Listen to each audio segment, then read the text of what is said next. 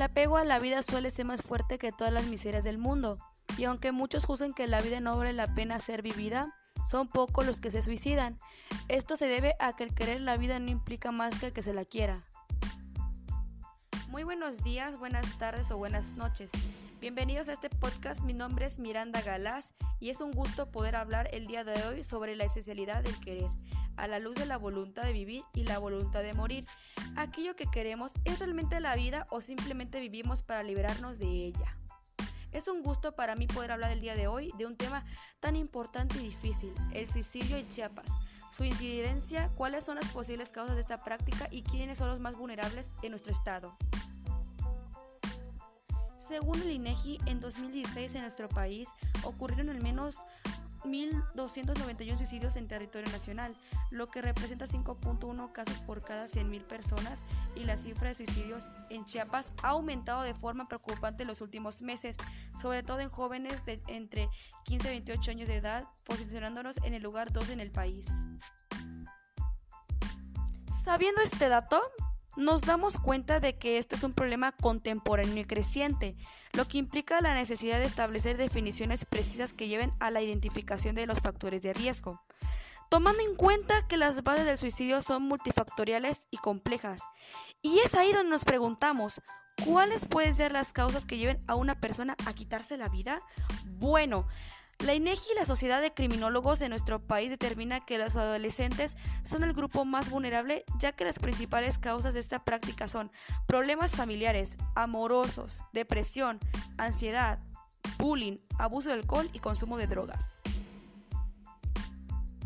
Y estos al tomar la decisión lleva a cabo diferentes métodos que los lleva al mismo destino, la muerte siendo en el primer lugar el estrangulamiento o sofocación, seguido de disparos con armas de fuego, el envenenamiento y otros como caída de edificios, departamentos o puentes.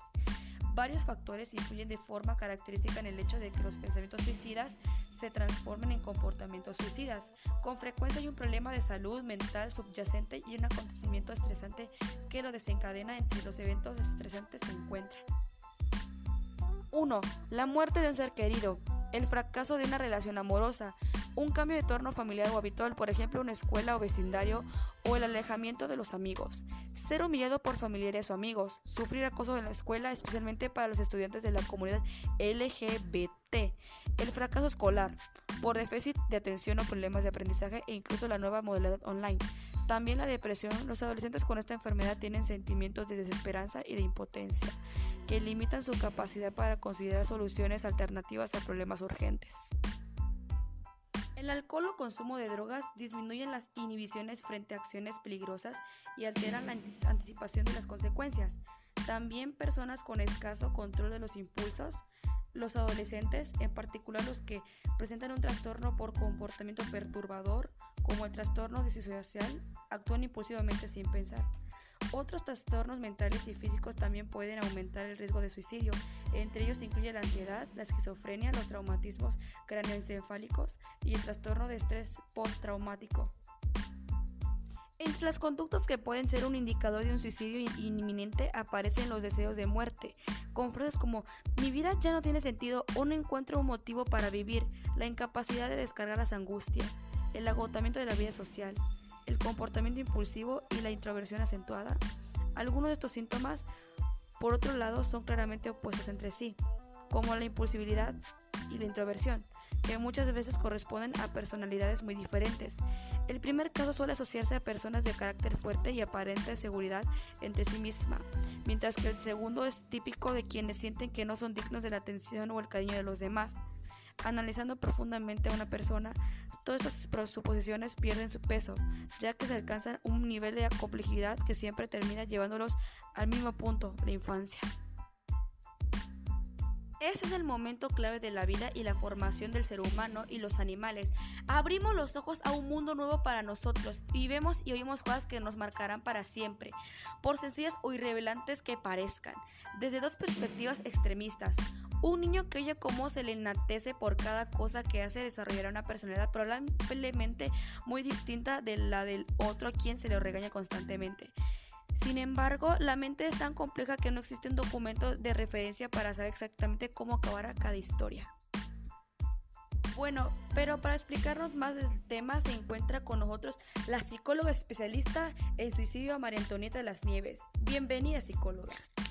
Muchas gracias Miranda por invitarnos esta, esta, mañana, esta tarde, esta noche, donde ustedes nos escuchen. Es un placer para mí acompañarte este día en este podcast. No, no, no. Bienvenida. A ver, cuéntanos un poco más sobre esto. Bueno, eh, como nos comentabas, Miranda, eh, resulta más probable, por otro lado, eh, que el deseo de quitarse la vida surja de aquel que haya recibido exceso de halagos. La razón más lógica es que ese niño crecerá sintiendo la necesidad de ser elogiado por su entorno. Y eso se combinará peligrosamente con un nivel altísimo de autoexigencia para conseguir logros que ameriten las flores, ¿no? Entonces, tarde o temprano alcanzará los límites de la burbuja en la que fue involuntariamente atrapado durante su crianza y no soportará que el mundo no lo haya estado esperando para felicitarlo por su existencia. Es ahí donde si el suicidio fuera una cuestión matemática, pues entonces de seguro este individuo lo comentaría para no soportar la realidad. Sí, claro, pero el suicidio es analizado de distintas formas según cada cultura, ¿no? Sí, claro, para muchas religiones el suicidio es un pecado, aunque otras creen que alguien puede quitarse la vida por mandato divino, ¿no? Entonces hay sociedades que consideran que el suicidio puede ser una forma eh, honorable de eludir situaciones humillantes. De hecho, hay personalidades y personajes históricos más famosos que se suicidaron, como Hitler, Kurt Cobain, Nerón, Salvador Allende, Seneca, incluso Sócrates. Bueno, Sócrates fue un suicidio forzado, ¿no? Lo obligaron a realizar este pues la muerte, pero no es como una decisión que haya tomado, ¿no? También hay diferentes tipos de suicidio y diferentes características y circunstancias, ¿no? Pero sí eh, existen muchas personalidades históricas Em, artistas que llevaron a esa decisión. En fin, podemos decir muchas causas, muchas teorías, muchas opiniones, pero cada persona encuentra sus propios motivos, ¿no crees? Entonces, si nosotros quisiéramos graficar el sentir de cada suicidio en nuestro, en nuestro estado, pues arrojaría miles de datos que nos van a llevar a la misma conclusión. ¿Qué cuál es? el suicidio es un problema grave en nuestro estado. Si hablamos del punto filosófico, el escritor y filósofo francés Albert Camus sostiene en el libro El mito del Sísifo que el suicidio es rendirse ante el absurdo de la vida, siendo el único problema filosófico verdaderamente serio. Sí, de hecho, existen diversas preguntas que han surgido en torno de filosofía acerca de este tema, ¿no? Incluyendo en qué va a constituir el suicidio. Esto puede ser si es una elección racional o si es algo permisivo moral, ¿no? Entonces sí hay argumentos que relacionan la aceptabilidad de, de este tema en términos morales, en términos sociales. Entonces desde posturas que lo consideran intrínsecamente inmoral, e inaceptable bajo cualquier circunstancia. Entonces sí hay eh, otras que van a considerar un, un, derecho pues, de cualquier persona que crea racional y que toma la decisión de finalizar su vida, incluso independientemente de la edad que tenga, independientemente si son jóvenes y si están saludables, ¿no? O no. Sí, ¿no? Habían filósofos que se ponen en este tema, ¿no? Por ejemplo, Agustín de Hipona, Tomás de Aquino, Immanuel Kant y podría decidirse John Stuart Mill. Doctora, háblanos un poco de Mill. Sí, claro. Mire, el enfoque de Mill en la importancia de la libertad y autonomía implica el rechazo a decisiones por las cuales se impida a las personas tomar decisiones futuras, ¿no? Autónomas. Otros filósofos ven el suicidio como material eh, legítimo de decisiones personales. Entonces, quienes apoyan estas posiciones sostienen que nadie debe ser obligado a sufrir, ¿no? Particularmente de condiciones como enfermedades incurables, mentales o la vejez. O tienen la oportunidad de, dejar de vivir. Eh, sin embargo, hay otros que rechazan la creencia de que el suicidio siempre sea irracional, argumentando que puede ser el último recurso válido para aquellos que enfrentan dolor o traumas duraderos. Entonces, ¿usted cree que a las personas se les debería permitir elegir de forma autónoma morir independientemente de si están sufriendo? Entre quienes apoyan esta posición se encuentran David Hummel y Jacob Appel. Bueno, yo no diría algo eh, concreto acerca de mi opinión, ¿no? Sin embargo, considero que la persona suicida es la que debe, pues la que debería justificar la negativa de vivir, ¿no? Y en lugar de existir a la comunidad que justifique la acción de obligarlo a vivir. Entonces, acaba de depender muchos factores, desde cómo fue criado y la manera en que cada persona tiene eh, para pensar, ¿no?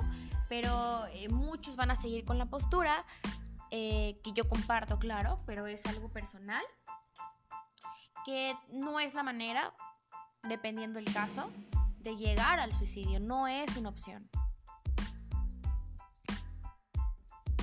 Sin embargo, dejando a un lado la historia de este tema, debemos preocuparnos por el presente y el futuro de la juventud, el futuro del país y el futuro del Estado. ¿Queremos realmente que nuestros jóvenes sigan muriendo? ¿Qué podemos hacer para disminuir e incluso desaparecer estos datos? Tal vez deberíamos solo ignorarlo y fingir que no pasa nada, doctora. Podríamos solo ignorarlo, ¿no? Pero hay que pensar que tenemos hermanos, tenemos primos, padres, abuelos, y no sabemos si alguien está pasando por un momento difícil en su vida. No sabemos si posiblemente ahorita que estamos haciendo esto, ellos están intentando suicidarse, ¿no? En este momento. Al menos a mí no me gustaría ver a mi hermana o ver a mi madre siendo parte de los datos del Estado. Y creo que a nadie de los que nos está escuchando también eh, le gustaría que su familia fuera parte de estos datos.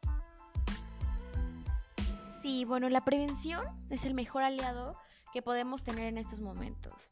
Podemos llevar a cabo estrategias que puedan contribuir a reducir el riesgo al suicidio.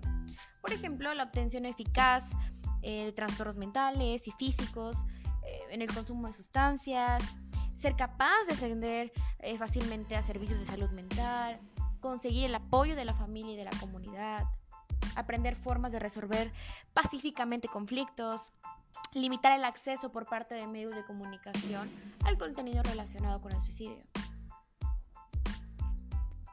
Pero aquí la pregunta es, ¿realmente se lleva a cabo? ¿Todos tienen acceso a profesionales de la salud mental? ¿Existe apoyo a madres indígenas o niños de escasos recursos? Pues de hecho, déjame decirte que eh, Román Rosenberg, un especialista en psicología clínica de la UNICACH, eh, ha mencionado que el suicidio ha incrementado en gran medida en la población indígena. Entonces las mujeres eh, de esta comunidad son las que más se suicidan. Y este fenómeno se genera por las condiciones precarias en las que ellas viven, ¿no? En la vida rural. Entonces se ha llevado varios diagnósticos para saber cuáles son las estadísticas de la población que se quita la vida. Sin embargo, nivel gobierno, pues no ha habido una intervención directa o una estrategia real en nuestro, en nuestro estado eh, objetiva sobre este problema. Entonces, al no haber investigación, solamente se dan resultados o se dan un tratamiento, pero no se saben las verdaderas causas de por qué inicia o por qué se están llevando estas prácticas, ¿no? En especial en mujeres indígenas. No es lo mismo obtener, eh, no sé, educación mental o atención por parte de psicólogos en nuestro estado, por ejemplo en Tuxtla Gutiérrez, que en regiones como en Los Altos, en donde es complicado obtener ¿no? Entonces, sobre todo porque se carece de estos servicios y se carece de servicios periciales. Entonces, al no saber la causa de muerte de estas personas, entonces no se está identificando un problema. También yo preguntaría, ¿están maquillando cifras? O si realmente em, el gobierno lee los periódicos, o sea, si realmente se está dando cuenta que hay suicidio. Incluso en muchas ocasiones la propia familia eh, pide que, que, se cambie la muerte o se modifique la causa de la muerte pues por vergüenza social. Entonces se le pide que sea asfixia, no sé, que la asfixia por estrangulamiento sea un paro respiratorio, que sea otra causa, pero que no se ponga suicidio, ¿no? Como repito, por vergüenza social. Entonces, es ahí donde se suma una causa más de evitar la investigación de este tema, ¿no? En esas áreas de la población. Vaya, sí es un dato muy importante y triste. Le agradezco mucho, psicóloga, por esta información importante. No, no, te agradezco a ti. Muchas gracias por invitarme eh, esta tarde en tu programa. Para concluir, me gustaría invitarte a ti, que estás triste, que te sientes fatal, solo. No lo estás. Existen muchos programas en el país que pueden ayudarte. Acércate con un amigo, un familiar, expresa tu sentir y no te lo guardes, porque créeme que hay alguien que te quiere y que no quiere perderte.